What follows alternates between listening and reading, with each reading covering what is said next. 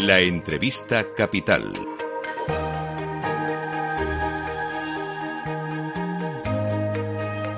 Luis Vicente Muñoz. Bueno, si alguien ha estudiado a fondo el mercado inmobiliario de España, el sector, el hipotecario también, esta persona es eh, el premio Rey Jaime I de Economía y catedrático de Economía de la Universidad Pompeu Fabra, don José García Montalvo. Don José, ¿qué tal? Muy buenos días. Hola, buenos días. Y bienvenido a Capital Radio. ¿Ha visto más o menos la propuesta del gobierno, ¿no? Para aliviar la carga hipotecaria a familias vulnerables y algunas que podrían serlo, aunque parece que quedan flecos, dice, dice la EB. Sí, sí, sí, sí, efectivamente. Bueno, ¿y cuáles son sus impresiones? Bueno, la sensación es que digamos, lo que no se quiere es eh, entrar en una, en una situación que podría ser compleja, porque es verdad que para hipotecas que tengan, hipotecas de tipo variable que tengan que eh, cambiar los tipos anuales ahora, pues hay subidas sustanciales. Una hipoteca de 500 algo euros, pues podría llegar hasta hasta los 800 eh, euros, estamos hablando de 200 euros, 200, algo más de 200 euros, y por lo tanto eso podría significar que algunas familias tuvieran dificultades para ese pago. Si recordamos lo que pasó en el, en el COVID, por ejemplo, el propio, la propia EVA y el Banco Central Europeo aceptaron eh, moratorias, moratorias que no contabilizaban como, como impagos eh, durante tres meses y luego una extensión de tres meses, etcétera, justamente para evitar que familias que a lo mejor pues habían perdido el empleo o tenían menos renta y no podían hacer pago, no podían hacerse cargo del pago de créditos hipotecarios o, créditos en general, pues tuvieran este, este colchón. En este caso, bueno, se toma esta decisión bastante anticipadamente porque no se está viendo aún morosidad, pero sí que, bueno, como hay esta previsión de que la economía pues se desacelere mucho y además pues las cuotas hipotecarias van a subir sustancialmente para algunas familias, pues se intenta poner, eh, digamos, la tirita antes de que haya que tomar eh, acciones mm, más aceleradas cuando las cosas empeoren, si es que empeoran, porque aún está, esto aún está por ver. Claro, o sea que la impresión que tenemos es que no hay nada específicamente nuevo, medidas que ya en su momento se adoptaron, que además las entidades financieras están dispuestas a adoptar antes de que un, eh, un crédito hipotecario se convierta en un problema de mora, ¿no? Sí, yo creo que a partir, esto quizás no era tan normal antes de la crisis financiera.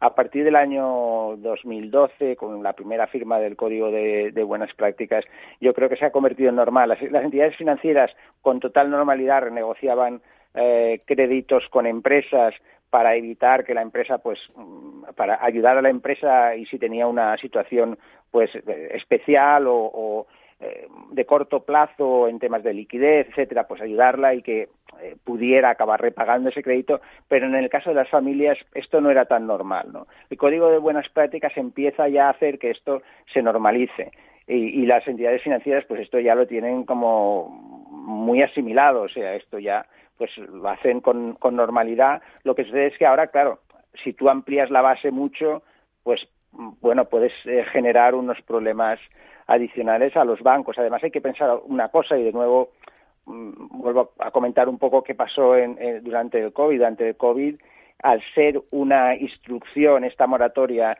ser una instrucción que emana de la EVA, y que por lo tanto el Banco Central Europeo eh, entiende que, que, es así, esto no supuso un, un, aumento de provisiones. Ahora la pregunta es, ¿alguien ha hablado con la EVA o con el Banco Central Europeo para preguntar si estos mecanismos van a suponer o no eh, que se consideren estos créditos, los créditos renegociados, las carencias se consideren como impagados o no.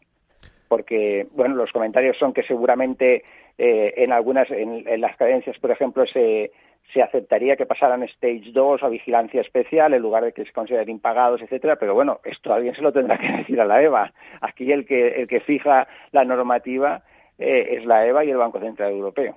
Hmm. Así que esto puede tener eh, efecto en la salud de los propios bancos, en la solvencia y unirse a otro a otra complicación que tenemos aquí en la escena, ¿no? Que es el impuesto extraordinario que está a punto de aprobarse. Efectivamente, digamos el, el impuesto extraordinario a la banca tiene va a tener también un, un impacto evidente sobre digamos todo el, el, sector porque eso detrae parte de las de los recursos que, que están generando los detrae y, por lo tanto no pueden o no pueden mantenerse como como como capital adicional o no puede no podrán eh, distribuirse pero claro hay que pensar que mm, muchas veces se olvida la historia, ¿no? Se olvida que, eh, que la banca ha pasado por unos años muy malos de tipos de interés bajísimos, de dificultades para generar recursos.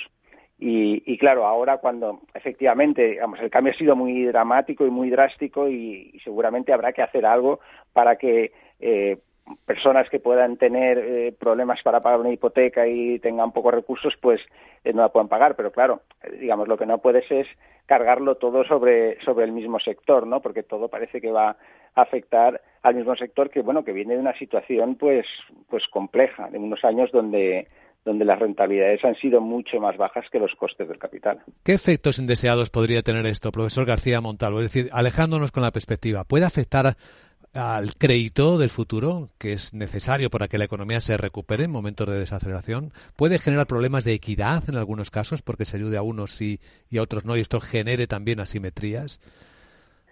A ver, con respecto al crédito, yo no creo que vaya a tener un impacto decisivo. Será mucho más decisivo que suceda con la coyuntura económica, será mucho más decisivo ver qué va a pasar finalmente con esta, esta desaceleración económica, si se convierte o no en una recesión, etcétera, esto será mucho más importante porque esto afectará a la calidad crediticia tanto de empresas como, como de familias.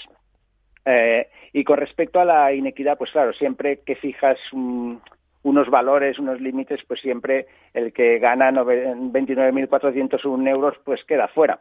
Entonces, que eh, es, es lógico que a estas personas pues no les alcance el nuevo protocolo, ¿no? El protocolo este que llaman para clases medias.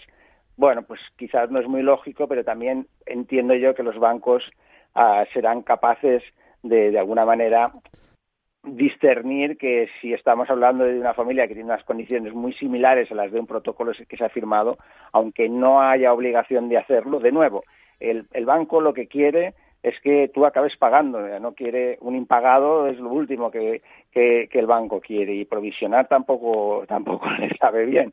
Por lo tanto, si se puede llegar a un acuerdo, si hay una posibilidad de hacer una, eh, un alargamiento del plazo, algún tipo de, de mecanismo para que la familia pueda pagar, yo creo que el banco siempre preferirá esto y por lo tanto esté o no esté dentro del protocolo, del código de buenas prácticas para familias vulnerables, yo creo que, que ahí habrá eh, eh, que, sea que en la banca se ha instaurado un, unos criterios un poco distintos y yo creo que ahí ahí puede haber de todas maneras negociación, pero en cualquier caso no será no será una negociación obligatoria porque no estará recogido en ninguno de los protocolos. Pues fíjese, eh, profesor García Montalvo, lo que José Antonio Álvarez, consejero delegado del Santander, dice respecto a lo primero, respecto al crédito.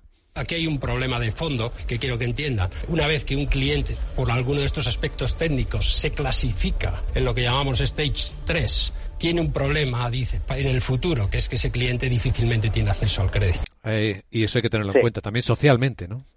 Sí, sí, sí, este, este es evidentemente uno de los problemas que, si no estoy equivocado, eh, es lo que se, o sea, estos flecos de los que se hablan, justamente, algunos de los flecos tienen que ver con a qué stage pasa, eh, pasan estos, estos créditos cuando, cuando están, cuando entran en estas carencias o en estas ampliaciones de plazo, y luego tienen que ver también con la consideración de moroso o no moroso a la persona que ha dejado de pagar. Entonces, eh, yo creo que lo que se está discutiendo es que no tenga la consideración de moroso, no entre en listas, etcétera, una persona que sobrevenidamente ha entrado en una situación como esta. Pero, de nuevo, yo creo que esto es otro de los flecos que no están cerrados aún y que no quedan claros y que no tiene que ver tanto con la banca ah, como con, aspectos que son un poco diferentes, ¿no? Nos hemos centrado en la banca, pero si se fija, y usted es un gran observador, profesor García Montalvo, tenemos el mismo problemas paralelos con los impuestos extraordinarios en la energía. El país está un poco mm, inquieto por todo esto. ¿Usted? Pues eh, bueno, digamos, hay muchas cosas ahora funcionando simultáneamente, muchos, muchos impactos que se están recibiendo justamente por esta, digamos, por esta situación especial por la que atravesamos y que es incierta con respecto a lo que sucederá en el futuro y se están tomando muchas decisiones y muchas medidas pues de manera acelerada y muy y simultáneamente no algunas de ellas coinciden con otros países como pueda ser eh, la cuestión de los impuestos extraordinarios a las a las energéticas, aunque a lo mejor no de la misma forma y no al misma, no la base, digamos, no sea la misma, etcétera, y otros no, como el impuesto, por ejemplo, a la banca. Pues don José García Montalvo, catedrático de Economía de la Universidad Pompeu Fabra y premio Rey Jaime I de Economía. Gracias por compartir su visión en Capital Radio. Le deseamos un buen día, don José. Igualmente, buen día.